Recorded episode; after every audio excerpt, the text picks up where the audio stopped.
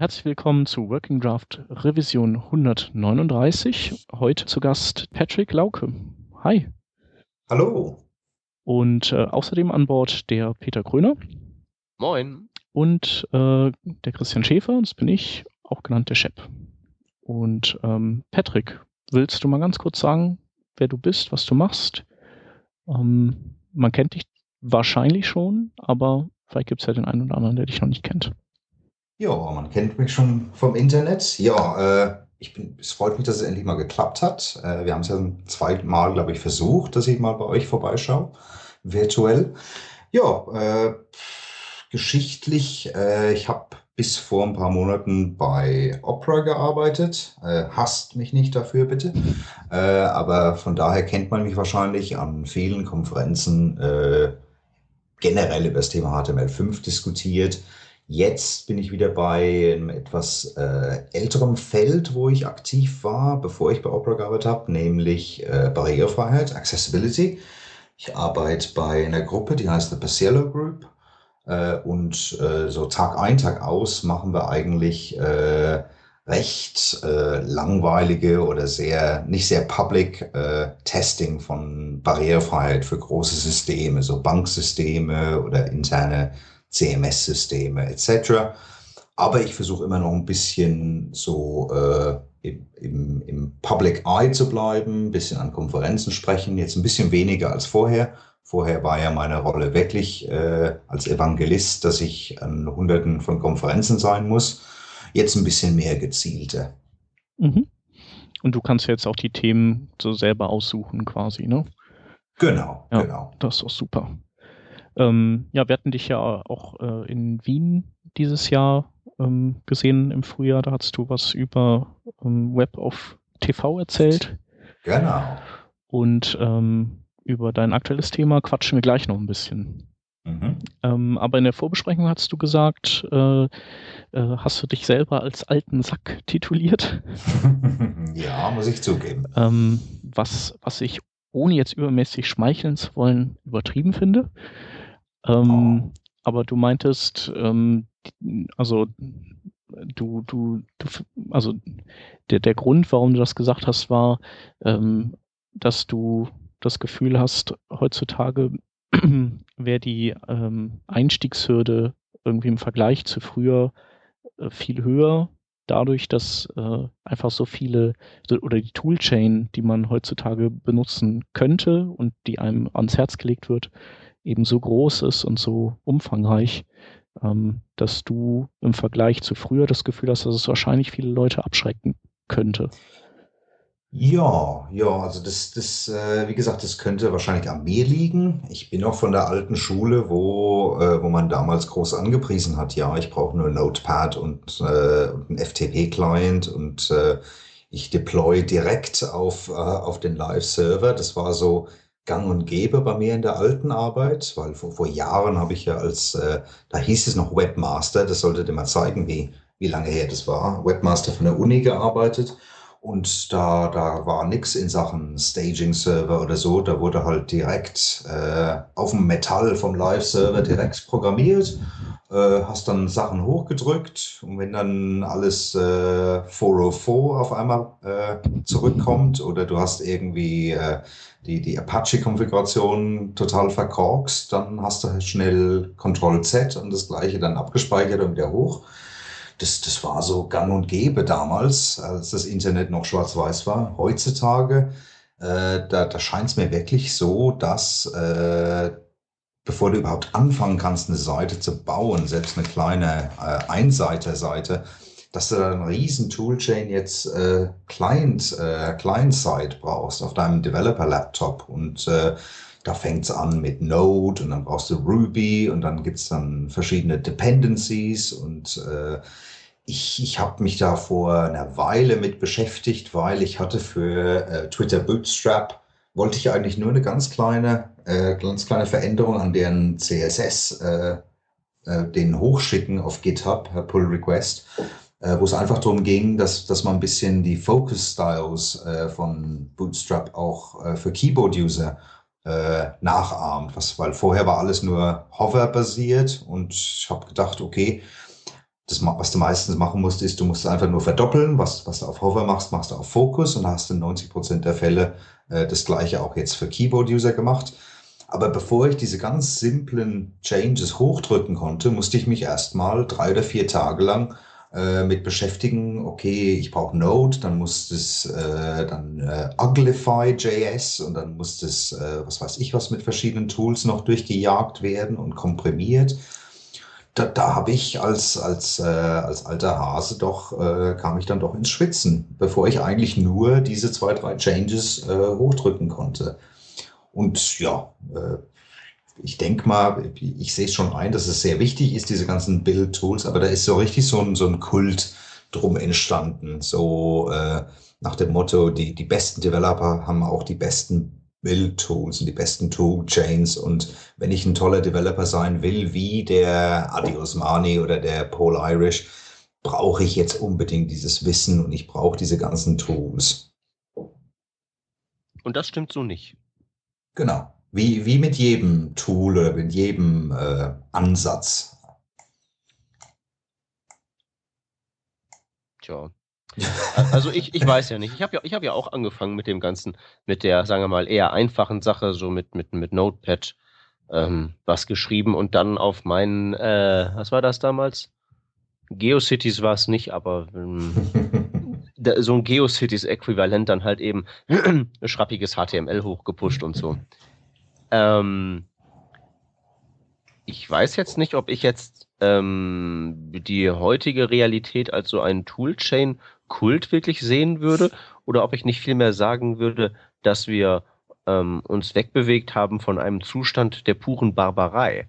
Weil ich meine, äh, eben hochschieben und 404s produzieren, das kann man halt heutzutage auch einfach aufgrund des höheren, ähm, denke ich mal, Publikumsverkehrs auf so einer durchschnittlichen Webseite kaum mehr bringen, wenn man denn mehr macht als ein kleines Katzenblock. Wenn man ja, also ein klar. bisschen professionellen Anspruch hat. Mhm. Ja, nee, da, da, stimme ich dir schon zu. Das war jetzt so ein Extremfall. Aber ich sehe es schon, äh, Thema Kult, äh, klar, so Sachen wie Grunt oder Yeoman oder was weiß ich was, es gibt ja so viele verschiedene Tools jetzt, sind ja ganz nützlich, aber das, äh, das bringt uns ja dann auch zu, unseren, äh, zu unserem Thema, dass es jetzt mehr und mehr diese riesigen Kollektionen an, das sind die 20 Tools, die du brauchst. Und äh, ohne diese Tools äh, bist du als Developer gar, nie, gar niemand mehr. Und äh, du musst dich jetzt damit befassen wo das halt ein bisschen, die, die Diskussion ist meiner Ansicht nach, sollte ein bisschen differenzierter sein, aber es gibt dann schon diese, diese ganzen, äh, diese ganze Affäre mit, äh, das sind die Nonplusultra-Tools und das ist das Beste, was du jetzt als Developer benutzen kannst, etc. Ich glaube, manchmal ist ja, oder die Idee gerade von Paul Irish und so, die, die dann sich hinsetzen und sowas wie Yeoman oder so bauen, die ist ja, ähm, dass die Leute mit ihrer Zeit dann vielleicht produktiver sind und mehr, mehr Dinge machen können, weil sie, ähm, weil sie so viele Low-Level-Tasks dann, die sie, die sie vielleicht selber hätten machen müssen oder sich viel Arbeit äh, in jedem Fall sparen können durch diese Tools. Aber das Ganze funktioniert natürlich erst, wenn man die Tools dann beherrscht und, und installiert hat und so. So. Was aber eine Aufgabe ist, die nur einmal besteht. Man schafft sich das einmal drauf und macht sich vielleicht eine Grunt-Vorlage und danach ist das Problem ja gegessen und muss maximal ähm, hin und wieder mal ein bisschen getweakt werden. Mm, aber es stimmt natürlich schon. Also ich meine, äh, es ist ja schon richtig, dass, dass es einfach die Einstiegshürde höher liegt, wenn man, also man von, vom Punkt Null, bis man dann endlich mal vernünftig Seiten bauen kann, ist der Weg erstmal weiter. Und, und danach ist es vielleicht, also läuft es vielleicht dann schnell und, und gut von der Hand, aber es dauert halt einfach, bis man dann. Ja, Moment, Moment, aber woran liegt es denn, dass der Weg weiter geworden ist? Liegt das nicht einfach nur daran, dass man heutzutage mehr im Browser anstellen kann und dementsprechend vielleicht einfach einen höheren Anspruch hat und es schwieriger ist, den zu erreichen, wenn man dann nicht mit einer ganzen Menge Software sich diese ganzen repetitiven Aufgaben vom Leib schafft? Ja, also ich denke schon, dass die Ansprüche generell gestiegen sind und, und auch einfach das Web so äh, in das Blickfeld von, von Normalpublikum eben auch jetzt steht. Und, und die finden es halt kacke, wenn eine Seite eine 404 schmeißt. Während der Nerd halt gesagt hat, früher, naja, die basteln gerade dran, ich gucke in fünf Minuten nochmal vorbei oder so. Ja. Im Endeffekt, ich bin nur neidisch auf die Kids, die das alles verstehen und ich habe da keine Zeit dafür. naja, aber ähm, ich sehe es halt eben auch andersrum, äh, weil was man halt eben früher an, im Browser halt so an Developer-Tools hatte, war halt äh, exakt nichts. Ja, und heutzutage kannst du halt eben, du, man kann halt eben in Chrome mit einer Data-URL auf ein leeres HTML-Element halt erstmal so eine Seite aus heißer Luft erschaffen. Man braucht also nicht mal mehr Notepad.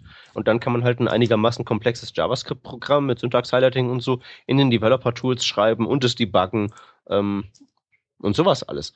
Also diese Einstiegshürde ähm, ist, glaube ich, eher geringer geworden, weil man halt mit weniger Zeug mehr machen kann. Ich meine, wenn man halt irgendwem, ähm, wenn man jetzt hingehen wollte und man wollte jetzt, sagen wir mal, auf YouTube irgendwie ein JavaScript-Tutorial für totale Anfänger machen, dann ist halt einfach nur der erste Satz, den man sagen muss, drück auf F12, okay, jetzt hast du alles installiert, jetzt können wir loslegen. Mehr braucht es doch eigentlich gar nicht mehr. Ja. Ja, also von, von, von Developer-Tools an sich, ja, aber ich, ich sehe das auch so, ich, ich habe da mal vor, vor ein paar Monaten ein bisschen drüber nachgedacht und äh, wenn ich so, mich so erinnere, früher war es auch immer die, die, die, die Tools an sich, also die Sachen, die das Ganze automatisch machen, waren meistens immer auf dem Server. Äh, Sachen wie, sobald ein Bild hochgeladen ist, machst du dann serverseitig mit, was weiß ich, Image Magic oder wenn das dein Gift war mit PHP, äh, Optimierung etc. Und heutzutage ist das Ganze komplett andersrum, dass du halt äh, dein, deine ganze, dein Environment ist alles immer auf deinem Laptop. Äh, was, was ja nicht schlimm ist. Wie gesagt, ich, ich sehe es ja ein, äh, dass man das machen muss. Ich, ich finde es nur interessant. Wie gesagt, früher haben wir versucht, das Ganze äh, serverseitig zu machen, dass du von jedem Client, egal wie, ob das jetzt deine Maschine ist oder ob das die Maschine vom Kollegen war, konntest du reingehen und das Ganze dann im Hintergrund auf dem Server optimiert wird oder was weiß ich, hoch äh, Datenbank geladen wird etc. Und heutzutage wird das alles äh, direkt auf dem, auf dem Client gemacht, auf dem, auf dem Laptop. Aber eben, wie gesagt, ich, ich sehe es ja ein, dass es, äh, dass es die neue Art äh, Developen ist und äh, für viele Sachen, wenn du jetzt SAS benutzt und Less und diese ganzen äh, Pre-Processes, macht es schon Sinn, dass das alles lokal gemacht wird. Ja. Es müsste halt, es wäre halt ganz schön, wenn man so einfach so Plugins für seine ID, für die IDE seiner Wahl hätte, die, dass man, dass man da selber einfach, dass man einfach komfortable Installer hat vielleicht. Das kannst du aber schon allein deshalb knicken, weil Webentwickler sch schlimmer als, als Linux-Fans doch wie Katzen sind. Da mhm. müsste man ja überhaupt erstmal eine IDE finden, die einen gewissen äh, die überhaupt einen zweistelligen Verbreitungsanteil genießt. Ja, ich also, dachte, das Sublime Text ist doch jetzt der, der, der Nonplusultra. Der, ja, ja, ja, sicher, sicher. Und dann, und, und, und dann drehst du einmal eine Runde und dann siehst du fest, ach, guck mal hier, der benutzt das, die benutzen alle Notepad und die, die dieses hier. Das kannst du halt eben alles, alles knicken. Also, was ich halt immer ganz gern bei meinen Workshops mache, ist, ähm, ich benutze dieses Editor-Config-System, kennt ihr vielleicht ähm, wo man so eine Textdatei in, ins Projekt ähm, Hauptverzeichnis reinlegt und da kann man halt eben festlegen, jawohl, HTML-Dateien sind eingerückt mit einem Tab und JavaScript-Dateien mit zwei Spaces und äh, Linefeed als Zeilenende und sowas alles. Und dann gibt's Editor-Plugins, die lesen dieses Ding ein und stellen dann halt eben den Editor entsprechend ein, wenn man das entsprechende Dateiformat aufmacht. Also was eher Simples. Aber ich habe es bisher noch nie gehabt, dass nicht irgendwer irgend so ein Padawan irgendeine exotische IDE hat, wo es dann hinterher hieß, ja, aber ein Plugin gibt's dafür doch gar nicht. Ich habe gegoogelt. Existiert halt nicht. Und wenn wir das jetzt noch ausdehnen wollten, darauf, dass wir bitte schön überall nativen SAS-Support einbacken wollen, dann sehe ich das jetzt nicht in der allernächsten Zukunft passieren, muss ich ganz ehrlich sagen. Naja, es könnte schon schwer werden, auf jeden Fall. Aber da gibt's ja dann noch so Tools wie CodeKit und so, die zumindest einen Teil davon, also von dem abdecken, was man sonst mit Grunge und mit, mit, ähm, ja, mit SAS auf der Kommandozeile oder so machen würde. Ja, guck, aber die gehen dann halt wieder nur auf bestimmten Betriebssystemen. Hm. Ja. ja. Und wenn du so ein, wenn du so ein, wenn du so ein super Basic-Tool hast, äh, wie halt eben Node.js, was halt einfach bloß ne, eine JavaScript-Engine mit ein bisschen C-Bindings dran getackert ist und da halt relativ simple Tools wie Grunt oben drauf stülpst, will ich jetzt nicht sagen, dass das irgendwie das beste Tool aller Zeiten wäre oder so, aber es ist ja vom Prinzip her relativ simpel, dann bedienst du halt alle. Und wenn du nicht alle bedienst und du Web, irgendwas mit Web machst, dann hast du halt irgendwie, dann, dann läuft was schief. Das ist, ja, das ich, ist doof, ich das, das ist unangenehm als, und unbequem und, und das ist ja viel schöner, wenn man sich wie bei iOS einfach in ein gemachtes Bett legen kann. Aber äh, dann macht man halt eben nur iOS und man macht halt eben nicht Weltherrschaft mit Webentwicklung. Ja. Nee, ich sehe das auch als, äh, als einer der wenigen, die, die Windows benutzen, so wie es aussieht. Hier, ich auch, ich äh, auch. Okay, da, da machen wir eine, eine Therapiegruppe genau. nach der Show. Aber da sehe ich es auch immer, die, die allertollsten letzten Tools, wo alle Designer drüber sich äh, rumsabbern. Und die sind meistens dann äh, ja, Mac und äh, so schön die dann aussehen, dann guckst du, gibt es ein Äquivalent für Windows? Äh, nee, oder nicht. Oder hier ist was, das sieht dann so, so richtig schön Open Source aus, äh, dass es also richtig undesigned ist. Und ja, das, das macht dann auch keinen Spaß. Ne? Ähm, dich könnte das Pre-Pros interessieren. Das hat, also es ist so ein Code-Kit für Windows, beziehungsweise für alle Plattformen. Ja, ich gucke da gerade. Ja, das, das sieht nicht mal ätzend aus, muss ich sagen. Mhm. Schön. Ja, da schaue ich mal rein. Ich bin ja auch immer, ich finde das, ich ärgere mich ja auch immer, dass, dass äh, die Tools dann für Mac rauskommen. Wahrscheinlich, weil halt der Entwickler Mac benutzt und es nicht einsieht, für irgendein so Drecks-Windows was zu machen. Aber ähm, deswegen bin ich halt auch da sehr äh, sensitiv, wenn, wenn halt mal was für Windows rauskommt. So, hey, direkt Shampoosflasche aufmachen. Genau. Seid, seid, ihr wirklich, seid ihr wirklich so? Also, ähm, ich, ich will jetzt ja nicht hier den überheblichen Konsolenhacker raushängen lassen. Aber seid ihr wirklich so, so ähm, Interface-abhängig?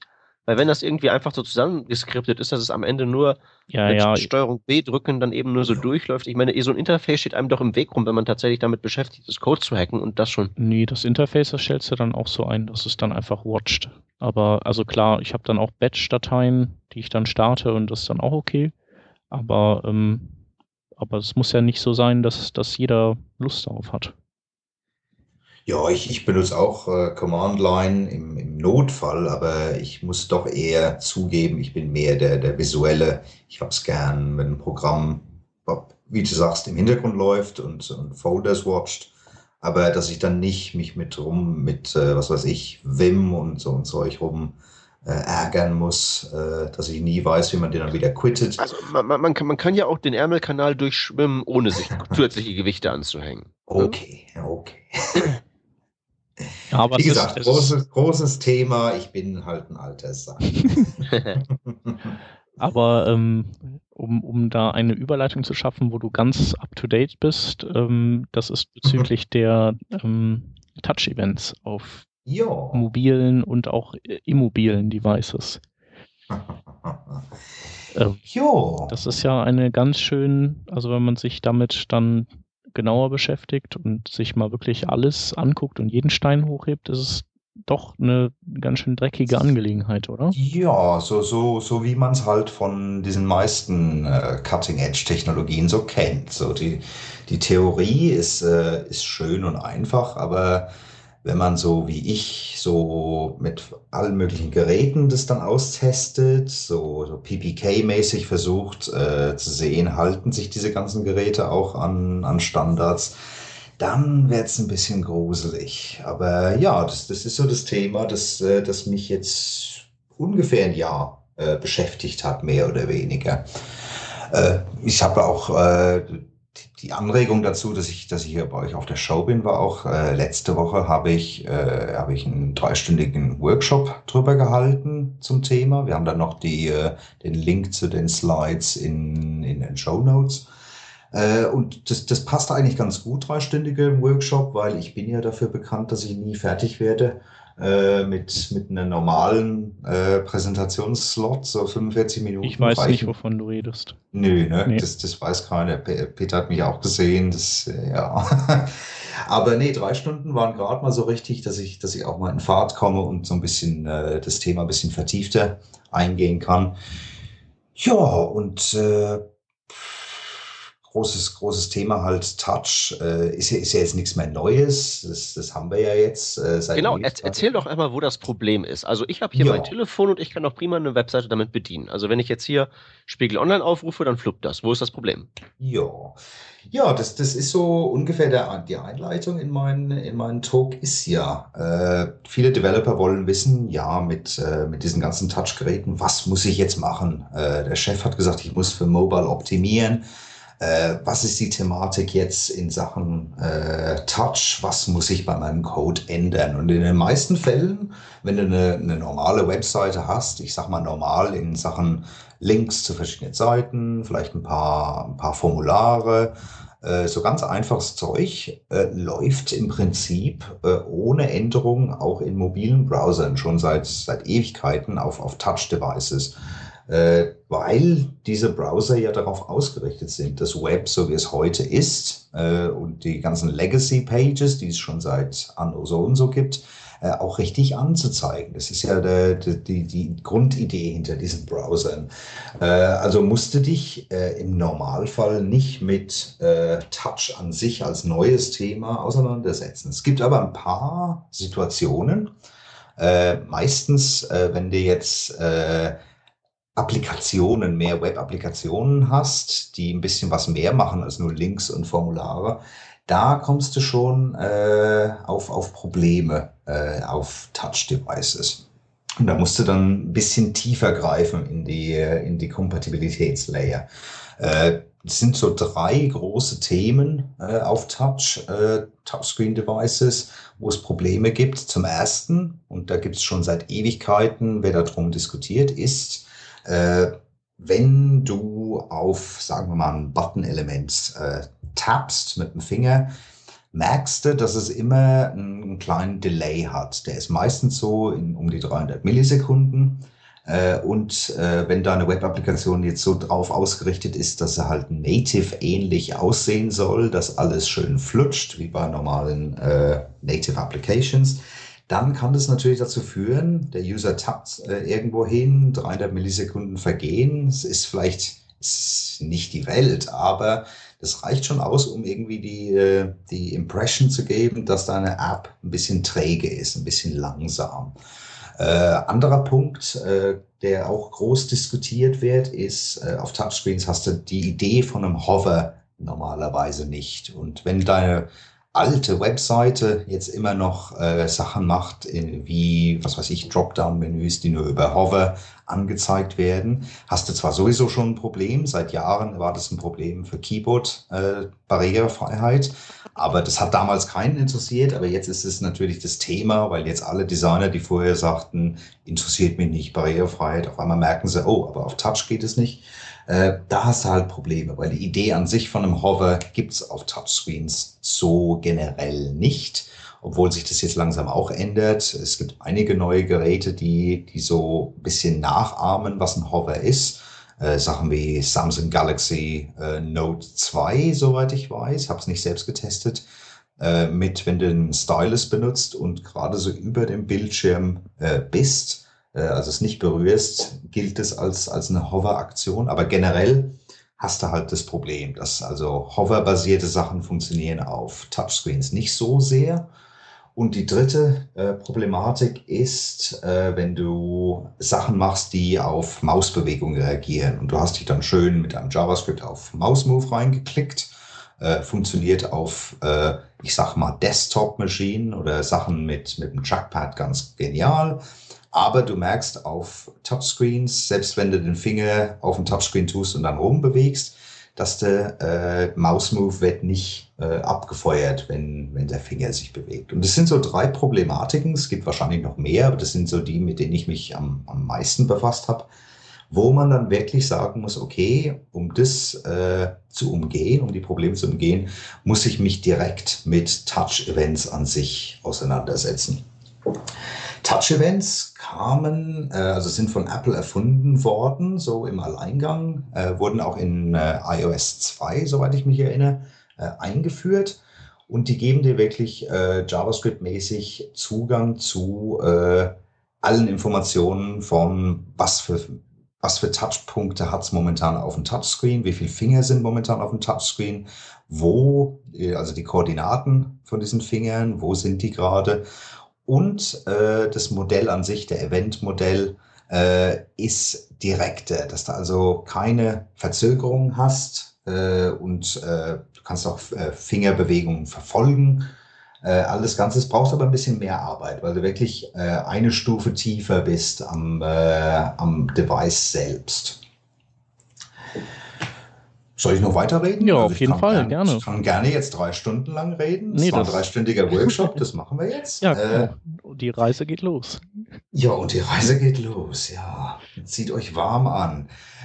Weil, äh, wenn man jetzt guckt, zum Beispiel äh, diese, diese grausigen 300 Millisekunden, äh, die den Webdevelopern ja so sehr am Herzen liegen, äh, dass man die unterdrücken kann. Aber Äh, da, darf ich jo. fragen, wa frag mal, warum gibt's die? Warum gibt's die? Das gut, gute Frage, gute Danke. Frage. Äh, die 300 Millisekunden sind eigentlich da, weil auf Touchgeräten an sich äh, der Finger, also eine Fingerberührung ist ja überladen sozusagen, weil man macht ja nicht nur wie mit einer Maus, äh, du gehst irgendwo hin und klickst, also dass da halt eine Fingerbewegung wirklich eine Aktivierung ist, also ein Touch, sondern es könnte noch andere Sachen sein. Es könnte sein, dass du mit dem Finger scrollen willst. Oder, und das ist, wo diese 300 Millisekunden herkommen, oder du kannst auch Double Tap to Zoom in den meisten Geräten. Das also, wenn äh, der User jetzt auf, irgendwo auf dem Bildschirm getappt hat und den Finger wieder hochgehoben hat, warten diese mobilen Browser, also ich sag mal mobilen Browser, aber Browser auf touchfähigen Geräten, warten dann 300 Millisekunden nur, um sicher zu sein, kommt dann noch ein zweiter Tab. War das also jetzt eine, wirklich eine, eine Berührung, die sagt, ich will jetzt das aktivieren? Oder war es das mh, der Anfang von einem Double Tap Gesture an sich? Und da kommen halt diese, diese 300 Millisekunden her. Und da gab es äh, schon seit Ewigkeiten äh, so einen Performance-Trick, äh, wo irgendwer, irgendein äh, Gedankensführer oder Thought Leader hat da mal gesagt, okay, was wir machen ist, wir detekten jetzt, sind Touch-Events in dem Browser momentan unterstützt? Wenn ja, hören wir einfach auf Touch Start oder Touch End, was die, die Touch-Event-Äquivalenten sind von äh, der Finger ist auf dem Bildschirm rauf oder der Finger ist gerade wieder hochgehoben worden. Andernfalls hören wir auf, auf den Click-Event. Habe ich auch schon vor, vor ein paar Monaten äh, schön bei, äh, bei Mozilla gerantet auf deren Blog, äh, dass äh, das die Annahme macht, dass Devices entweder äh, eine traditionelle Maus oder Keyboard haben oder Touch sind. Diese Annahme ist wahrscheinlich, war wahrscheinlich richtig vor ein paar Jahren. Aber heutzutage, äh, was du da damit bewirkst, wenn du sagst, ich höre jetzt entweder auf Touch N, sagen wir mal, oder auf Klick, ist, dass du auf äh, den neuen Generationen von Geräten, äh, zum Beispiel Windows 8 Laptops, die jetzt auch Maus und Trackpad und Keyboard, aber auch äh, ein Touchscreen haben. Ich habe da so ein Teil von Asus. Das war gar nicht mal so teuer. Also es gibt jetzt viele, äh, viele von diesen Geräten werden ja nachgeworfen. Da ist dann diese Logik, äh, wenn der Browser Touch unterstützt, höre nur auf Touch, hast du dann automatisch die Maus, den Trackpad und das Keyboard komplett äh, abgekappt, dass der User dann nur noch über Touch äh, sich mit deiner Applikation auseinandersetzen kann. Und das ist natürlich äh, ein Problem, meiner Ansicht nach. Es gibt jetzt mehr und mehr Geräte, die äh, verschiedene Input-Modalitäten haben. Das galt auch schon auf äh, traditionellen mobilen Geräten, also Andro Androiden und iOS. Da kannst du auch eine Bluetooth-Maus äh, auf, auf Android oder ein Bluetooth-Keyboard auf Android und iOS ransetzen. Dann verhalten die sich dann auch wie, als wäre da jetzt eine echte Maus oder ein echtes Keyboard. Und äh, in diesen Situationen hast du dann mit diesem Performance-Trick, hast du dir direkt ins, ins Knie geschossen damit. Und die Idee ist mehr, anstatt jetzt zu sagen, ich versuche herauszufinden, ist es ein Touch-Device oder nicht, was glaube ich auch schon äh, vor ein paar Shows äh, habt ihr erwähnt, den Stu Cox von Modernizer hat einen schönen Artikel darüber geschrieben, äh, dass du wirklich nicht rausfinden kannst, ist es ein Touchgerät oder nicht. Und es macht eigentlich auch keinen Sinn mehr heutzutage. Du musst dich jetzt nicht darauf konzentrieren, ich will jetzt unbedingt rausfinden, was, was für ein Device das ist, sondern schreib deinen Code lieber so um, dass es mit allen möglichen äh, Devices funktioniert, mit allen möglichen Inputs. Puh, ja, das ist so eins meiner großen Ranty-Themen, mit, mit denen ich mich auseinandergesetzt habe. Und es gibt halt verschiedene äh, neue Methoden, mit denen man sagen kann, okay, wir, unser JavaScript muss halt auf gleichzeitig auf äh, die verschiedenen Touch-Events und auf Klick hören äh, und dann mit Prevent Default einfach äh, so zusehen, dass, äh, dass du nicht auf einmal die, äh, die gleiche Funktion zweimal ausführst, weil einmal für Touch und einmal für die simulierten Maus-Events, die diese meisten mobilen Browser dann äh, im Nachhinein noch abfeuern. Und ja, das ist gibt halt im Endeffekt eine robustere Applikation, die sich in allen Fällen dann äh, bedienen lässt, ob es jetzt mit einem Touch ist oder mit einer Maus oder mit einem Keyboard. Und das ist meiner Ansicht nach so mehr die, die, die bessere Art äh, zu coden, anstatt sich jetzt irgendwie einen Kopf zu machen, wie kann ich wirklich rausfinden, ob das jetzt ein exklusives Touchgerät ist oder nicht. Äh, Thema Hover-Interfaces. Da ist natürlich viel äh, dazu, äh, kann man dann sagen, in Sachen äh, User Experience und Design. Da will ich auch gar nicht so groß drauf eingehen. Viele Designer werden das sagen, okay, das ist eine veraltete Art schon äh, Development zu machen, aber es gibt noch viele Interfaces, die so codiert sind. Und da gibt es natürlich Tricks, äh, die man schon kennt aus, der, aus dem Thema, wie kann ich das Keyboard accessible machen. Äh, da kann man dann mit Touch-Events dann nochmal einmal einen drauflegen und dann mit etwas mehr Arbeit, man kann also nicht puren CSS-Ansatz äh, machen, sondern da braucht es schon ein bisschen JavaScript. Da kann man wenigstens versuchen, äh, drumherum zu arbeiten und zu sagen, okay, ich, ich kann noch ein äh, Dropdown-Menü, sagen wir mal, benutzen äh, mit der Maus, äh, mit einer traditionellen Art, mit, mit Hover in CSS, aber dann per JavaScript nachrüsten, dass es auch per Keyboard dann geht und auch per Touch. Da und dann das, sorry. wäre am einfachsten oh. doch vielleicht, dass man, dass man die dann focusable macht, oder? Und ja, dann das, mit dem Focus Selector? Ja, das ist so der erste Teil, aber das Problem war immer, oder es ist immer noch, äh, nur in Sachen Keyboard, dass, äh, wenn du ein traditionell aufgebautes Dropdown-Menü hast, Ach sobald so, dann, dann ist der Fokus in, weg. Ja. Genau, sobald ja. du in dem Untermenü bist, ist der Fokus wieder weg. Stimmt. Da musst, da musst du mit JavaScript nachrüsten und halt ganz blöd, äh, also ganz naiv, eine Klasse ranmachen, wenn Fokus zuerst reinkommt und dann die Klasse wieder wegmachen, wenn der nächste äh, Menü, äh, die nächste Menüklappe anfokussiert wird. Also das ist ein bisschen hacky. Ich habe auch keine äh, Solution rausgebracht, die jetzt wirklich überall funktioniert, aber wenigstens ansatzweise in meinen, in meinen Folien auch mal gezeigt. So kann man das schon oder sollte man das schon für Keyboard-User machen. Schon seit jeher, schon seit Jahren ist das eigentlich ein Thema. Und wenn man das macht, dann kann man dann noch einen draufsetzen, äh, indem man dann auch auf Touch hört. Und genau das Gleiche, wenn der User zuerst auf äh, so einen Link tappt, der auch ein Menü öffnen kann, äh, dann halt, wenn das Menü noch nicht offen war, äh, einfach diese Klasse nachrüsten, auch per, nicht nur per Focus, sondern auch per Touch-End sozusagen. Äh, iOS macht es ja schon von Haus aus, dass die faken das, äh, das Ganze, dass es also ungefähr so ein Hover-Support hat, aber das dann auch konsequent in anderen Browsern äh, eingesetzt haben.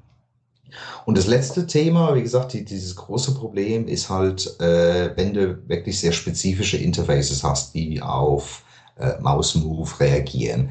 Das ist natürlich äh, meistens Grenzfall. Sachen wie äh, äh, JavaScript Games zum Beispiel, die auf Canvas basieren oder was weiß ich, Mal-Applikationen oder wenn du irgendwie äh, schöne Interfaces aufgebaut hast, wo halt Slider sind, die, die du per Hand selbst gebastelt hast mit Spans und JavaScript und CSS und hoffentlich ARIA noch draufgetan.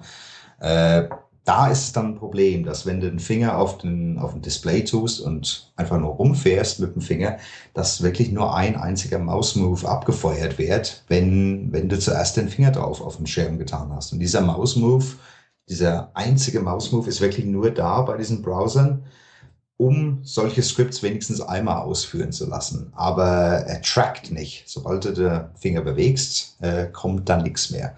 Da kann man sich dann direkt mit äh, Touch Move, was der Touch Equivalent ist, äh, auseinandersetzen und dann kann man dann auch äh, eine Fingerbewegung verfolgen. Da kann man dann schön äh, Sachen machen wie, äh, wenn ich jetzt dann Distanz über Zeit äh, abmesse, kann ich dann Sachen machen wie Swipe-Gesten selbst äh, abfangen in meinen Seiten. Über Sinn und Unsinn dieser ganzen Sache kann man sich dann streiten, äh, aber das ist dann wenigstens möglich.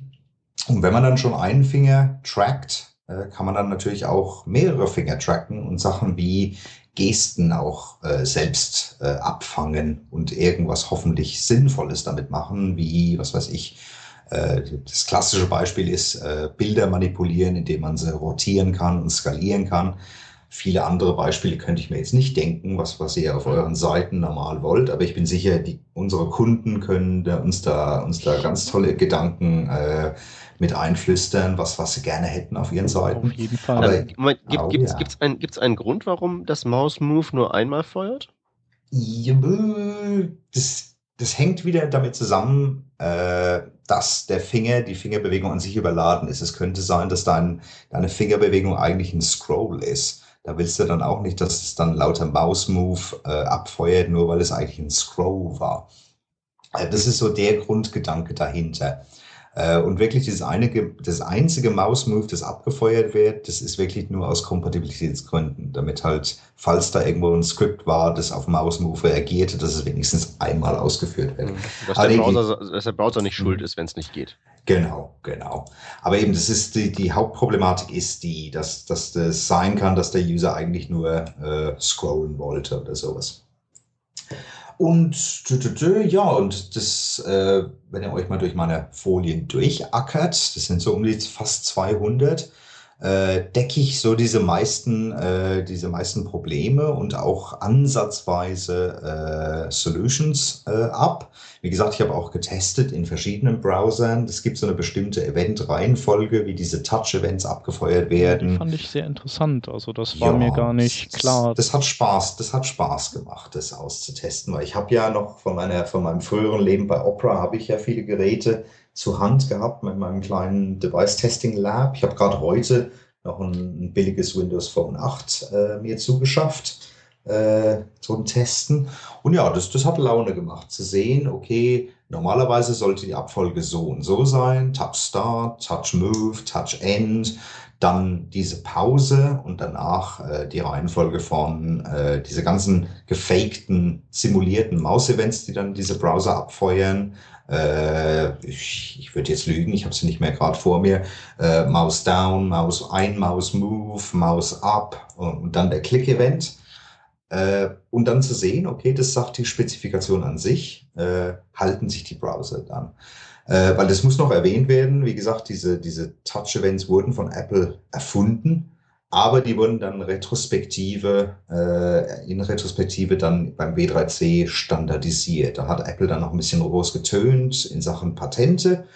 Äh, aber das hat sich dann auch geklärt und äh, weil alle anderen Browser sich das Ganze abkopiert haben von Apple sowieso, dass es also wenigstens einen Standard hat, der, das, der aussagt, äh, zum Beispiel, was ist die eigentliche Eventreihenfolge etc. Okay, das ich, mein letzter Stand war der, dass das irgendwie nicht standardisiert würde, weil eben Apple sich querstellt und dass auch deswegen diese Pointer-Events-Geschichte irgendwie ins, ins Rollen kam.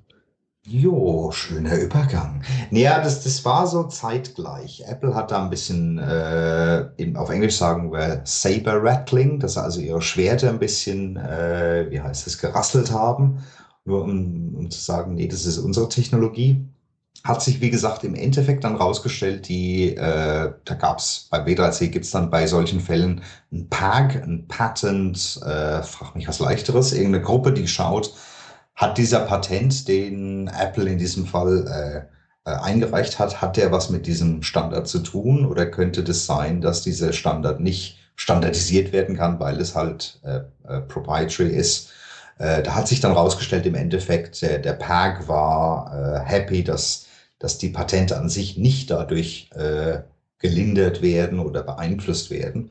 Also es ist jetzt Standard, aber äh, zu dem gleichen Zeitpunkt äh, hatte Microsoft äh, schon gearbeitet an einer ganz anderen Art von Events. Und jetzt kann ich hier nochmal zwei Stunden drüber, drüber reden. Also fragt ruhig, wenn es Fragen hat, äh, dass ich hier nicht jetzt. Also äh, ich, ich äh, werfe in den Raum, also dies, die Microsoft-Browser, die haben ja und haben keine Touch-Events, richtig? Also die, genau, die Apple-esken genau. Dinger. Genau. Darf ich nochmal kurz jetzt eben zum ähm, jetzt so den, den Status von Touch-Events nochmal kurz abschließen, bevor wir jetzt zu den Pointer-Events gehen. Jo, mach mal. Das ist also als Webstandard jetzt eine fertige Recommendation. Und das ist bis auf jetzt, wie wir gerade gehört haben, in den Microsoft-Browsern überall drin. Ja, genau. Äh, aber das mit der Reihenfolge haben sie noch nicht so raus. Oder habe ich mich da jetzt vertraut? Ja, die, die, es ist so wie immer. Du hast einen Standard, eine Spezifikation und wie gut sich dann die Browser dran halten, ist dann eine Frage. Die großen, die großen Browser, natürlich Chrome auf Android oder auch auf Desktop, wenn du ein Windows 8 Teil hast mit, äh, mit einem Touchscreen und Maus etc., da, da ist ja Touch Support auch schon mit drin. Die halten sich dran äh, an, der, an die richtige Reihenfolge. Es gibt aber äh, dann exotischere Kombinationen. Komischerweise Browser, also der Standard Internetbrowser in selbst im Android 4.3 oder 4.3.2 oder was die letzte Version ist, äh, hat, äh, hat Probleme damit, sich an diese ganz relativ einfache Reihenfolge, in deren Events abgefeuert werden sollten, zu halten. Und da ist in meinen Slides, sind da so ein paar, äh, paar kleine Vergleiche. Äh, das, einzig, das einzige Problem damit, Developer sollten sich eigentlich nicht so sehr darauf versetzen, was die Reihenfolge ist, äh, je nachdem, wie sie ihren Code bauen. Aber wenn du ganz unbedingt äh, sicherstellen willst, okay, oder du machst was ganz Cleveres, mein Code führt nur dann aus, wenn vorher dieser andere Event abgefeuert war, da muss man dann schon äh, sehen, dass, okay, nicht alle Browser verhalten sich so, wie sie eigentlich sollten. Aber in den meisten Fällen sollte dich das als Developer nicht so sehr gravierend beeinflussen, muss ich sagen. Das wollte ich hören. Ja, sorry.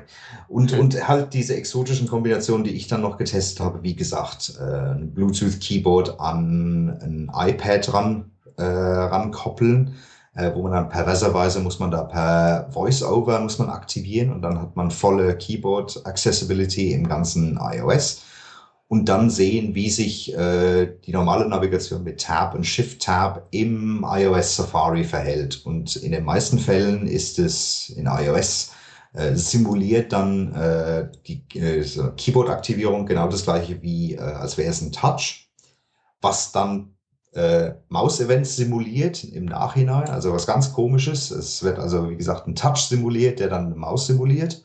Äh, aber es gibt dann Kombinationen, wo, wenn du zum Beispiel ein Keyboard in Android angekoppelt hast, dass es sich genauso verhält wie auf dem Desktop, sage ich mal in Anführungszeichen, dass dann also wirklich nur Focus und Click und Blö aktiviert werden. Also auch da diese alte Annahme von, ist es ein touchfähiger Browser? Wenn ja, höre ich dann nur auf äh, Touch Start und Touch End dann hast du da halt den, okay, ich sag's mal, ein Prozent, zwei Prozent der Leute, die ein Android haben mit Keyboard und das so benutzen, äh, hast du denen auch einen Strich durch die Rechnung gemacht. Ja, das ist ja so, äh, gibt es ja auch durchaus ein paar Geräte, diese äh, Asus Petphone oder wie die Dinger heißen. Oder? Ja, diese, diese hybriden, ich, ich nenne die mal hybriden Geräte, die, die so aussehen wie ein Laptop, aber wirklich keiner sind, ja.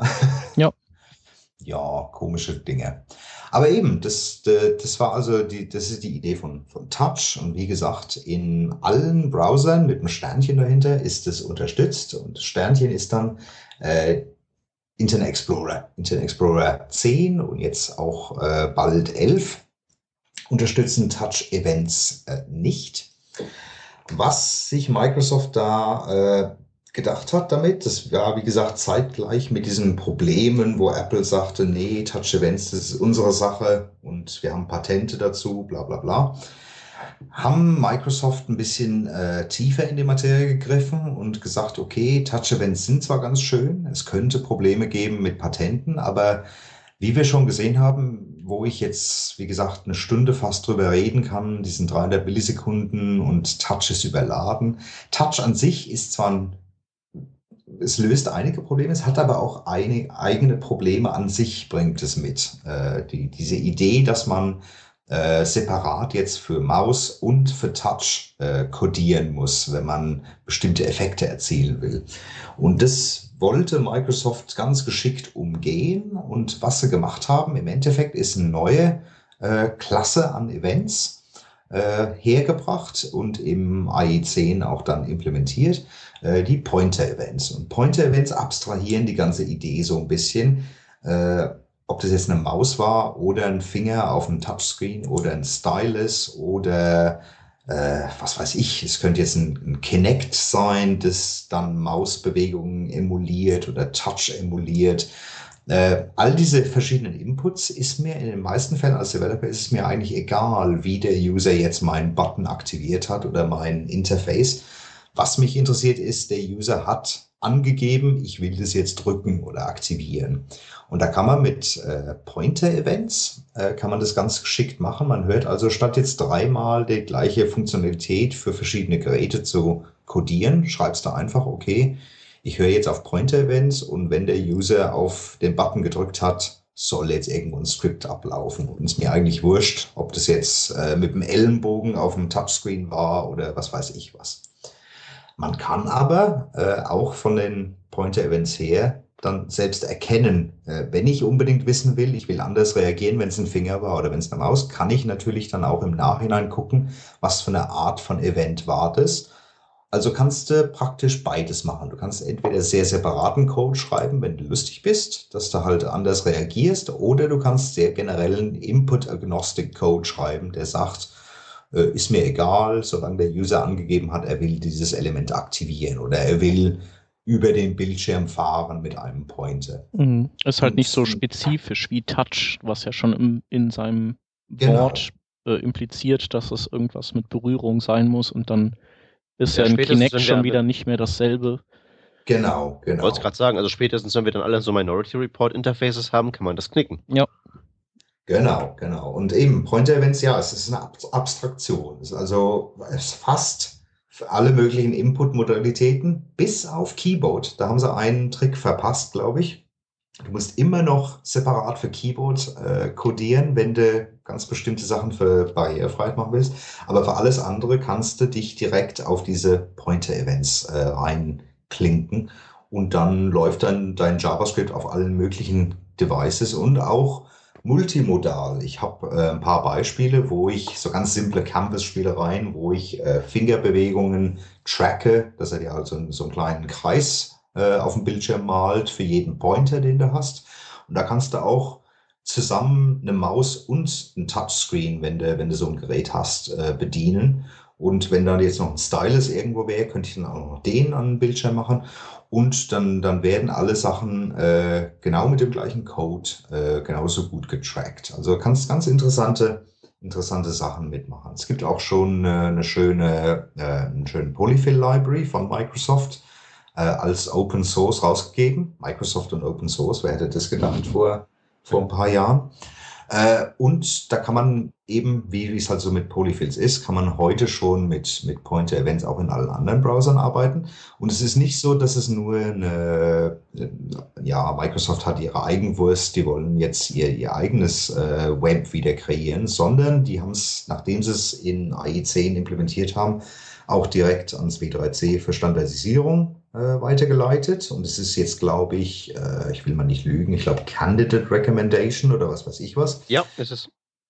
Also es ist schon äh, relativ stabil und interessanterweise äh, die Leute bei Google äh, haben sich das schon sehr nah angeguckt. Ich habe da ein bisschen mitgemischt auch in einigen der Diskussionen, die sie, die sie momentan führen äh, auf, auf ihrem Bug-Tracker. Und die Leute von Mozilla haben sich das auch angeguckt. Also es, äh, im, im besten Fall, es gibt schon, äh, Microsoft hat schon eine, eine WebKit-Test-Version rausgebracht, die zeigt, also so könnte das aussehen äh, in Sachen Pointer-Events auch in äh, Chrome unterstützen. Also es gibt eine Chromium-Version, haben sie rausgebracht, äh, mit einer ansatzweise Pointer-Events-Implementierung.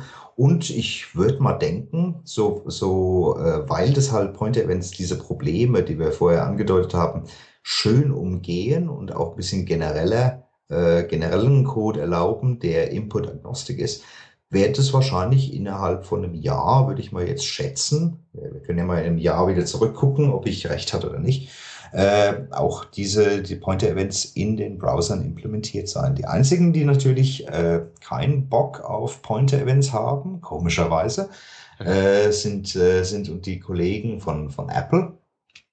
Äh, die haben sich dazu, glaube ich, überhaupt nicht geäußert. Also großes Schweigen von Apple. So wie immer eigentlich. Äh, ja, genau. Die schweigen die, ja eigentlich. PPK genau, hat ja auch dauernd. immer Spaß mit denen, wenn er die zu Browser-Panels ja. einlädt. Genau, genau. Und die, die, die haben ja auch keine Geräte, die äh, mehr als eine Input-Modalität haben. Jeder wartet ja auf den, auf den MacBook mit Touch. Äh, naja, vielleicht kommt es ja noch und dann wird es wahrscheinlich ja, dann wieder eine... Dieses komische, dieses komische Magic Trackpad-Ding sie? Ja, das ist irgendwie so eine verkappte Sache. Ne? Da, Oder da wäre es ja noch interessant. So, das, ja. das, gilt dann nur so als Maus. Ersatz ja, ich glaube, das simuliert mehr so die Maus. Hat mich auch jemand vor kurzem gefragt, äh, letzte Woche, äh, ihr kennt wohl dieses, dieses Leap, diese, diese mhm. äh, Minority Report Devices. Ich habe mir ja mal so ein Teil äh, vorbestellt, schon damals, als ich diese schönen Demos gesehen hatte, diese Videos. Habe das Teil auch erhalten, sobald es rauskam. Ich habe zwei Stunden lang mitgespielt und es ist jetzt wieder in der Box, äh, irgendwo bei mir im Schrank, weil das Teil ist wirklich, äh, wirklich schlecht. Also, aber billig dafür. Okay, es war mal zehn Minuten Spaß und äh, dann rausgefunden, okay, so, so wie es in den Demo-Videos äh, so perfekt trackt, äh, ist die Realität dann nun auch nicht. Aber das zum Beispiel, viele haben dann gefragt, ja, wie verhält sich das? Und ja, das, das simuliert eigentlich nur eine Maus. Das ist also genau die gleiche Sache. Es gibt zwar dann spezielles JavaScript, das du dann in deine Seiten einbauen kannst, das dann nur spezifisch für Leap ist. Aber äh, so lieb es auch ist, äh, mache ich das wahrscheinlich, wird sich das wohl nicht äh, durchsetzen. Aber ja, und ich nehme an, Magic Trackpad wird auch so, ist eigentlich als Maus erkannt. Äh, ich glaube nicht, es wird äh, exposed sozusagen, dass man es wirklich sehen kann, wie viele Finger jetzt auf dem Trackpad sind oder nicht. Aber ich, ich kann mir gut vorstellen, wenn Apple irgendwann dann mal ihren Touch-Enabled Laptop rausbringt, das wird dann natürlich von den Apple-Fanboys als die Revolution äh, äh, angepriesen werden. Und dann werden ist ein bisschen gemein, das zu machen, wenn ja, kein einziger Apple-Fanboy in der Sendung ist. Ja, sorry. Dann werden sie, werden sie dann wahrscheinlich dann was Neues erfinden dazu. Ne? Ja. Ja, jo. mal gucken. Ja, und so im Großen und Ganzen, wie gesagt, das, das war so großes Thema Touch-Events und wie man, wie man Probleme umgehen kann. Pointer-Events als das Zukunftsmodell. In, mein, in meinem Workshop schaue ich dann an, wie man diese Problematiken von Touch-Events ganz einfach dann in Pointer-Events umgehen kann. Und so die, die Zusammenführung an sich war dann äh, die Polyfills und die Idee, dass, dass halt bald alle anderen Browser, bis auf einen, äh, auch Pointer-Events äh, unterstützen. Und den werden. kann man ja dann polyfillen einfach. Genau, genau. Muss, müssen wir dann leider immer noch so arbeiten, dass wir halt auf WebKit-basierte Sachen machen und äh, dann halt für alle anderen Browser machen. Ja, gut, das ist ja ähm, bei Geschichten jetzt nichts, nichts so Neues. Ich darf dann auf diese. Welche Revision war es? ähm, die ähm, vorletzte. Genau, die vorletzte Revision, die Revision 137. Äh, na, wo ist sie? 37, genau. Äh, Mobile Browser Wonderland, wo wir ähm, ja, Best of the Worst ähm, Mobile Browser Bugs vorstellen. Kommt halt eben noch einer dazu, macht ja nichts. Genau, und äh, ein Takeaway auch noch von, von heute ist, ähm, dass diese, äh, dieser Hack, wo man quasi abfragt, ob Touch Start äh, äh, unterstützt wird und dann eben sein Event entsprechend auf Klick oder Touch Start einstellt. Das ist halt, das ist eine ganz schlechte Idee. Ne?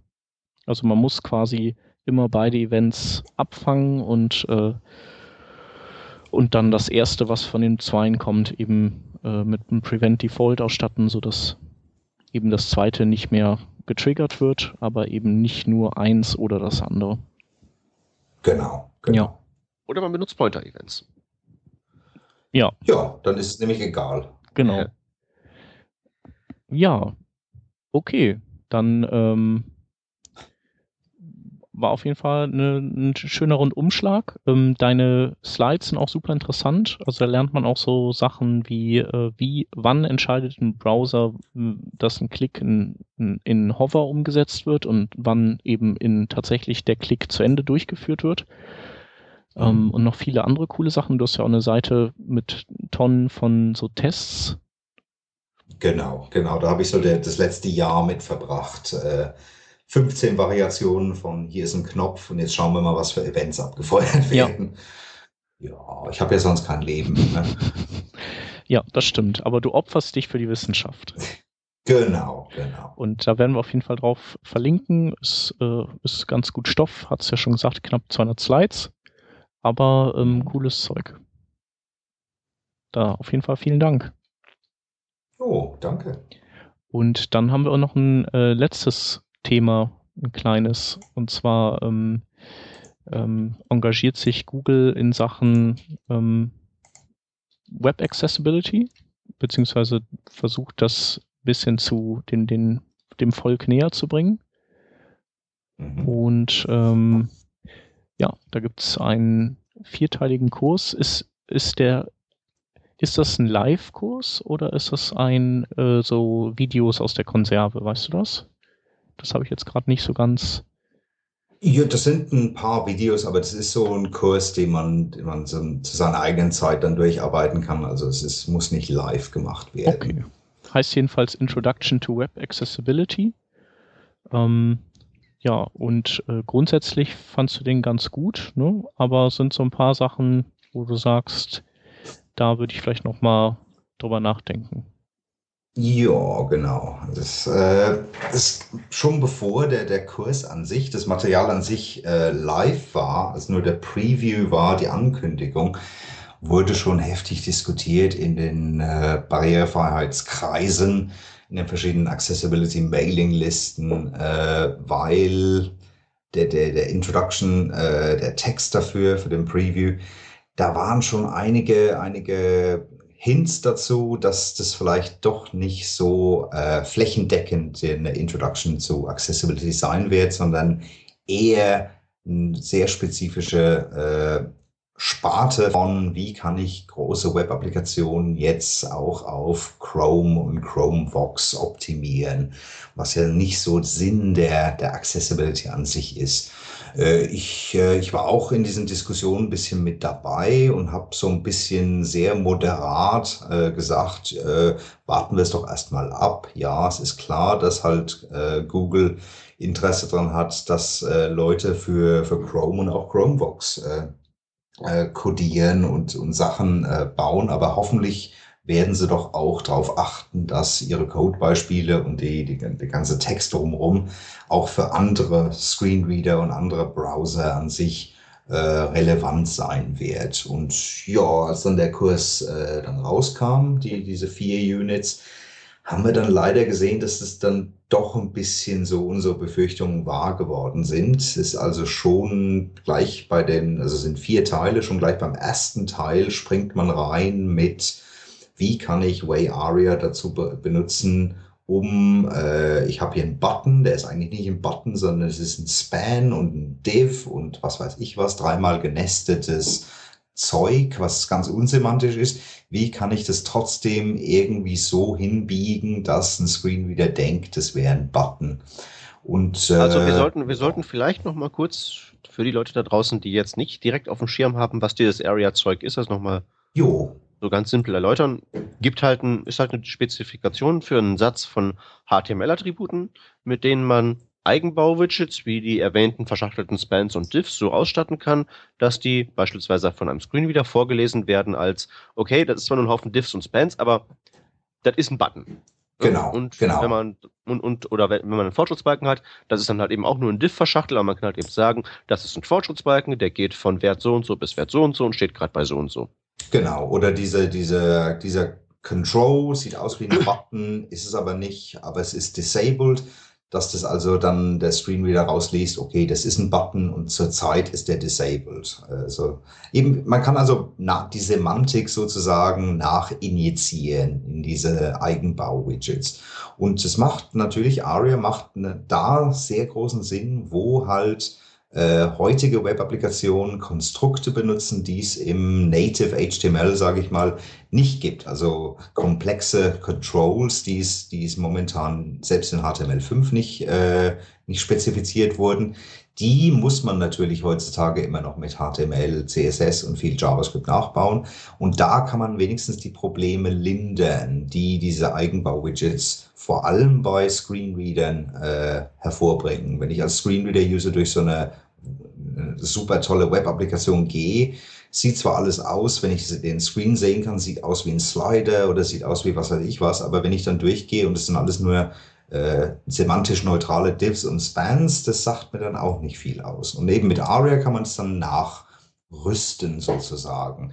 Und es macht dann natürlich sehr großen Sinn, aber bei diesem, äh, bei diesem Introduction to Accessibility Kurs von, von Google war es also wirklich gleich, das ganz zu Anfang warum benutzt er nicht einen Button? Wir haben jetzt hier einen Button, aber nee, wir haben den als Span und Diff und was weiß ich was kodiert. Die erste Regel an sich vom ARIA Fight Club sozusagen ist, äh, man sollte, wenn möglich, äh, die richtigen äh, Markup-Elemente schon von Haus aus benutzen. Ich kann zum Beispiel in ARIA sagen, okay, das ist ein Span, aber eigentlich sollte das ein Heading sein.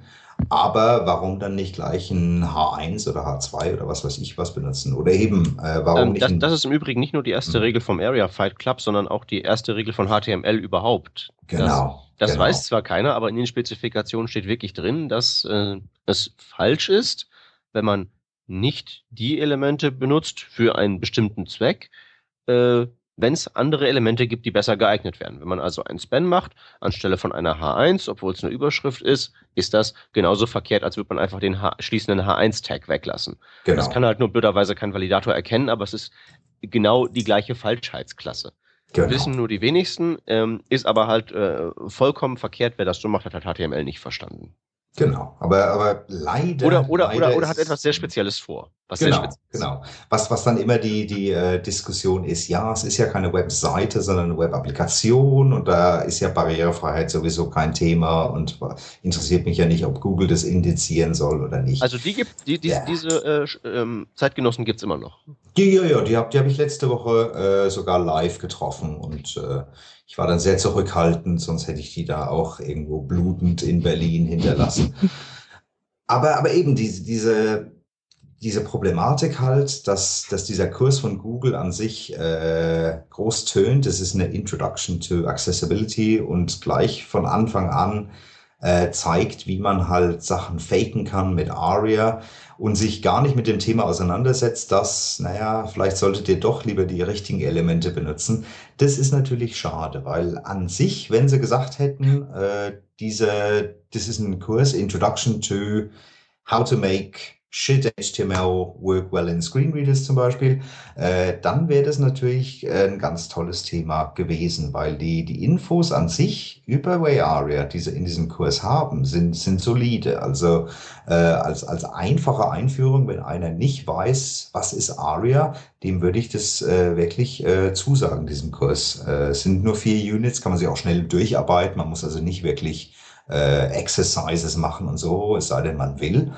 Aber die, die Info da drin ist wirklich, wirklich gut. Äh, eine gute Einführung in praktischen ARIA-Benutzung. Sachen auch wie, äh, wenn ich einen Input habe, der äh, Search Suggestions mir vorbringt. Wenn ich anfange zu tippen, dass da irgendwie äh, sich was öffnet unter dem Input mit, äh, mit Suggestions. So ganz einfach vorgestellt, wie man mit, mit ein bisschen ARIA das machen kann. So gut und so präzise habe ich das schon lange nicht gesehen. Also von dem her eigentlich ganz gut. Es ist nur halt ein bisschen irreführend, der, der Titel an sich. Äh, und von dem her, ja, kann ich die Kontroverse dann schon verstehen bei den, äh, bei den Barrierefreiheitsleuten. Aber wie gesagt, auch, hat auch Gutes dabei. Muss man halt mit einer Prise äh, äh, Vorsicht genießen und halt wissen, es ist nicht nur so, dass man jetzt alles mit Spans und Diffs machen soll, sondern es geht auch besser. Ja, ich glaube, wenn man, wenn man nicht gerade Google Apps fabriziert, machen das ja die meisten genau. richtig. Genau. Das ist so, das ist gerade so das Thema. Google, äh, das war so interessant. Ja, Google bringt ein Introduction to Accessibility raus und deren eigenen, äh, die, der Marke Eigenbau benutzt genau diese Konstrukte wie warum einen Button benutzen, wenn fünf Spans, die genestet sind, genau das gleiche bewegen können. Äh, da gab es ja dieses schöne Spektakel, als man Chrome nicht runterladen konnte wegen eines JavaScript-Fehlers, weil der Button kaputt gegangen ist. Genau, genau. Ne? Äh, naja. Da hat wohl einer mit Notepad und FTP und dann vergessen das Ganze. Ja. Ja, das ist eigentlich die spannende Frage. Wie ist das durch die Kontrolle gerutscht? Man ja. weiß es nicht. Tja. Vielleicht passt da auch ins Bild, dass, dass sie ja bei den Chrome Vox jetzt ja auch mit einer API ausgestattet haben, die man dann auch von seiner Seite aus ansteuern kann. Oh, das hatte ich noch gar nicht mit. Ja, also so. Weil, weil Chromebox ist so, so ein bisschen so, so Sparflammen-Screenreader, äh, ist zwar sehr gut, äh, aber ist nicht so ganz ein echter Screenreader, weil ein echter Screenreader arbeitet ja OS-Level-mäßig.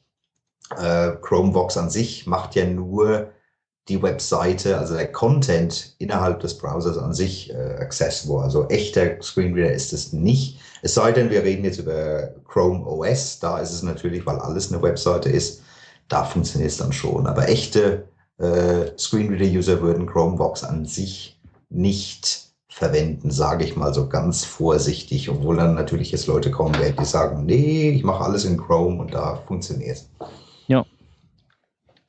Also kein Vergleich mit äh, VD, äh, NVDA und Co. Nee, nee, genau. Und, und äh, der Marco Zehe, äh, ich musste da noch den Link geben, das fiel mir gerade ein. Der Marco hat einen, einen schönen äh, Vergleich äh, auch geschrieben vor kurzem, der also auch zeigt, wie verhalten sich die großen Screenreader äh, im, im Vergleich zu Sachen wie zum Beispiel Chromebox, weil das war auch das Problem bei diesem Introduction to äh, Accessibility Kurs es hieß groß, ja, Screenreader schauen sich die, äh, das HTML an und äh, bearbeiten das so, was wirklich nur für uralte Browser an sich stimmt, äh, wie, oder halt Ansätze wie Chromebox, die innerhalb vom Browser laufen. Echte große Screenreader wie, ich sag mal, JAWS äh, auf Windows, basieren das Ganze auf, auf APIs, wo der Browser an sich, äh, nachdem er das DOM erstellt hat, äh, Sachen über diese API einfach weiterleitet. Und die Screenreader bearbeiten das, die beschmutzen sich also nicht dadurch mehr, dass sie durch das HTML an sich sich leiern müssen und da irgendwie die Struktur rauslesen, indem sie, was weiß ich, Tags zählen oder so ein Zeug. Also von dem her eben, diese Info ist so ein bisschen veraltet auch gewesen in dem Kurs. Ich, ich schicke dir dann nochmal den Link rüber für die, für die Show Notes. Auf jeden Fall, gerne. Verlinken wir dann. Jo. Ja, cool. Also, äh, sprich äh, sollte man sich angucken, aber ähm, vielleicht und äh, einfach dran denken, dass, dass man aber nichts damit nachbildet, was es eigentlich schon nativ gibt. Ne? Genau, genau. Wenn man es einfach nur so liest, äh, den Titel einfach äh, copy-pasted und replaced mit Introduction to Way Aria, dann wäre es eigentlich okay als Kurs gewesen. Aber das als Introduction to Accessibility anzupreisen, ist wohl ein bisschen äh, falsch. Ja. Okay. Dann werden wir das auch entsprechend annotieren in den Schaunotizen. Ähm, dann sind wir mit den Themen für heute durch und können uns noch den vier Links widmen, die wir haben. Und den ersten, den hattest du äh, auch beigesteuert und der dreht sich auch ein Stück weit um äh, Touch-Events. Jo, da kann, kann, ich noch weiterreden, meine Herren. Das ist ja hier. Zum, zum Glück zahlst du mich ja für jedes Wort, ja. das ich sage. Ne? Genau. Ja, äh, ganz kurz, der Link dazu, das war gerade vor, ich glaube, zwei, drei Tagen kam das raus äh, in Firefox bei den DevTools, die, die arbeiten ja langsam aber sicher daran, in Firefox äh, Sachen wie, äh, wie sie schon von Chrome DevTools oder auch von Firebug äh, als separates äh, Plugin, das alles direkt in Firefox selbst einzubauen mit den DevTools. Und da wurde viel gearbeitet in, den letzten, in der letzten Version an deren äh, Responsive View, also wo man praktisch äh, im Groben simulieren kann im Browser auf dem Desktop, äh, wie sich eine Seite dann auf äh, kleinen äh, Bildschirmen verhält Und ein, ein neuen Baustein, der da hinzugekommen ist für diesen Responsive View, ist, man kann jetzt auch äh, Touch-Events selbst simulieren. Das, das ist ganz, äh, eine ganz feine Sache, weil natürlich, wenn man sich wirklich mit Touch-Events groß auseinandersetzen will und dann halt auch Pointer-Events, aber das ist ja jetzt ein, ein anderes Thema, da muss man dann am besten äh, mit echten Geräten an, an die Sache rangehen, um dann wirklich die, die verschiedenen Eigenheiten von den verschiedenen Geräten und den verschiedenen Browsern äh, wirklich zu testen. Und Multitouch geht sowieso nur, wenn du einen echten, einen echten Laptop mit Touchscreen hast oder halt ein echtes Device. Aber um mal wirklich so ganz grob testen zu können, okay, ich will äh, in meiner Seite auf äh, einen Single Touch so reagieren und auf äh, normale Mausbewegung auf dem Desktop so. Da kann das schon ganz nützlich sein, ohne jetzt groß Geräte aus der Schublade zu holen, dass du einfach das simulieren kannst im, äh, im Browser selbst auf deiner Development Machine. Ist, ist schön. Ich habe es mal äh, natürlich, da das ja mein Thema ist, auch getestet ge äh, against meine, meine, meine verschiedenen 14 Variationen von äh, hier drücken wir einen Button und wir sehen, was die Events sind. Läuft auch relativ gut. Die Eventreihenfolge ist genau die richtige. Das Einzige, was, was glaube ich, fehlt momentan, ist, es unterdrückt nicht äh, die normalen Maus-Events. Wenn du also wieder versuchst zu testen, nur auf dem Desktop und du willst ein Bild davon machen, was für Events abgefeuert werden, siehst du immer noch die Maus-Events an sich von deiner normalen Maus, äh, also vermischt mit den äh, Touch-Emulations-Events. Ah, okay. Da muss man, muss man halt äh, das muss man wissen, dass es ein Bug ist und sich dann halt nicht drauf äh, die, die falschen Annahmen davon ziehen und sagen, okay, oh, da muss ich halt auf Mouse over hören oder so. Das wird nicht abgefeuert auf dem echten Device. Ich habe da mal einen Bug äh, gefeilt, direkt bei, bei Mozilla. Das, das finde ich so ganz, ganz genial momentan nachdem ich für einen Browser gearbeitet habe und da halt ein bisschen äh, nur auf unser Zeug achten musste, bin ich jetzt äh, neutral und kann allen Browsern sagen, was schlecht ist. Äh, das ist doch schön. Da habe ich ein, genau, das ist so befreiend. Und da, da habe ich einen Bug gefeilt und der, der Paul Roger, der, der Lead für die, äh, für die DevTools ist, hat es, glaube ich, auch äh, akzeptiert, dass das ein Bug ist und da wird dran gearbeitet. Ich habe zum Beispiel genau die gleiche äh, Funktionalität, ist schon seit Ewigkeiten in den Chrome DevTools mit drin, dass man auch äh, halt verschiedene Screengrößen simulieren kann und äh, auch Touch-Events kann man simulieren. Aber da stimmt die Event-Reihenfolge überhaupt nicht äh, mit dem, was ein echtes Device anzeigen würde.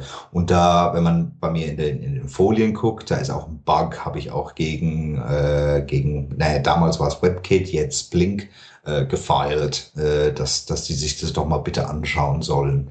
Weil, wie, wie schon vorher erwähnt, im Normalfall ist das kein Problem. Als Developer interessiert mich das eigentlich nicht. Aber wenn ich wirklich sicher gehen will, okay, ich mache diese Events in dieser Reihenfolge, muss ich abarbeiten, dann kann das schon ein, ein falsches Bild dir geben als Developer. Und dann wunderst du dich, wenn du auf dem richtigen Device dann schaust und die, die Reihenfolge von Events ist ganz anders. Ja, klingt auch nach einem Fall für, äh, du solltest mal beim, bei einem Test Web Forward äh, deine ganzen Tests quasi in in so in ein offizielles Schema packen und, und dann hochpushen beim, beim B3C. Ne? Ja. Ja, das, das wäre das wär wahrscheinlich so der nächste Schritt. Ich muss mal gucken, ob ein bei mir in der Gegend ist, weil äh, momentan mache ich das ja auf, auf eigene Kappe, diese verschiedenen Konferenzen ja, und so. Gibt es auch nicht so Jetzt viele. Nicht mehr der, ja. Okay, da, da schaue ich mal, wenn was in UK ist. Werde ich mal gucken. Es wird Spaß machen. Ja. Also ich, ich glaube, dass die auch meistens einfach, die haben halt einfach nicht die, diese anständigen Tests und äh, dein, das, was du da alles auf dein, deiner Seite an Tests hast, das ist ja, ich glaube, da träumen die von. Und wenn das, das ist wahrscheinlich nur nicht in dem Format, wo sie es dann direkt einladen können. Und dann. Ja. Ja, muss, muss ich halt einmal Node installieren und Uglify.js. Ja, das, das, die Toolchain, die musst du natürlich schon installieren. da brauche ich die richtige Toolchain, genau. genau. So sieht's aus. Genau. Ihr, ihr, ihr macht Witze. Ich habe letztens einen Bug gefeilt gegen den Internet Explorer.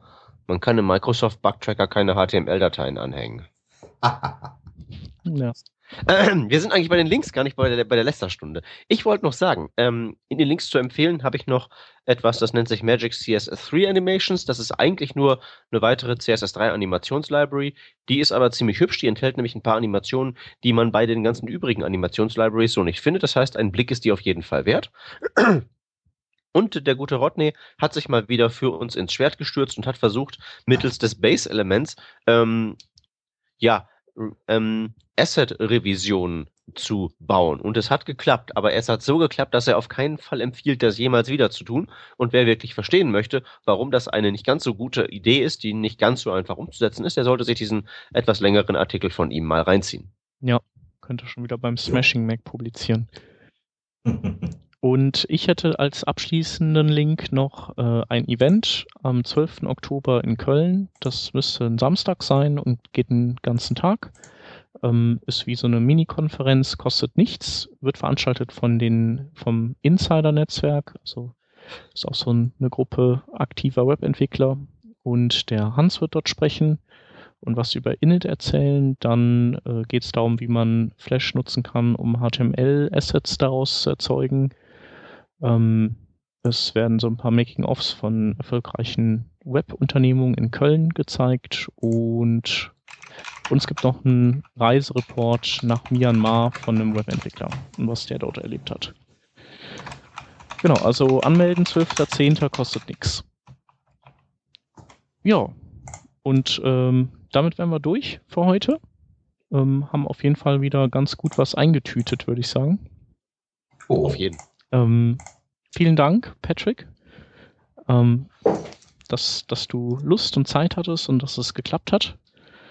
Und, jo, es hat mich auch gefreut. Jo. Ja, und ähm, mhm. auf jeden Fall gerne wieder, wenn du wieder, ein, äh, wieder das nächste Schwerpunktthema ausgearbeitet hast. Also und äh, dann, dann bringen wir das dem, dem Volk auch nochmal näher. Jo, super. Ich, ich rede noch den, ich habe noch ein paar Konferenzen, wo ich dieses gleiche Thema abarbeite. Das ist so der gleiche Vortrag, der mutiert so über die, mhm. über das letzte Jahr. Jedes Mal, wenn ich was Neues rausfinde. Aber ja, wenn ich, wenn ich mich mal losgerissen habe von den Touch-Events und Pointer-Events, dann, dann bestimmt. Ja. Und wenn du mal irgendwann eine Konferenz in unseren Landen hast, wo du bist, dann kannst du ja Bescheid geben, dann können wir das ja auch mal hier ähm, weiter kommunizieren. Jo, machen wir. Wunderbar. Dann vielen Dank hab einen schönen Abend. Äh, Grüße an den Kleinen und die Familie. Jo, den man vielleicht im Hintergrund mal gehört hat. genau, bei mir hat es ja auch ge gequäkt, aber ich habe dann immer auf Mute gestellt. Das war ganz geschickt jo. von mir. ähm, genau, wir lesen uns. Jo. Tschüss, bis bald.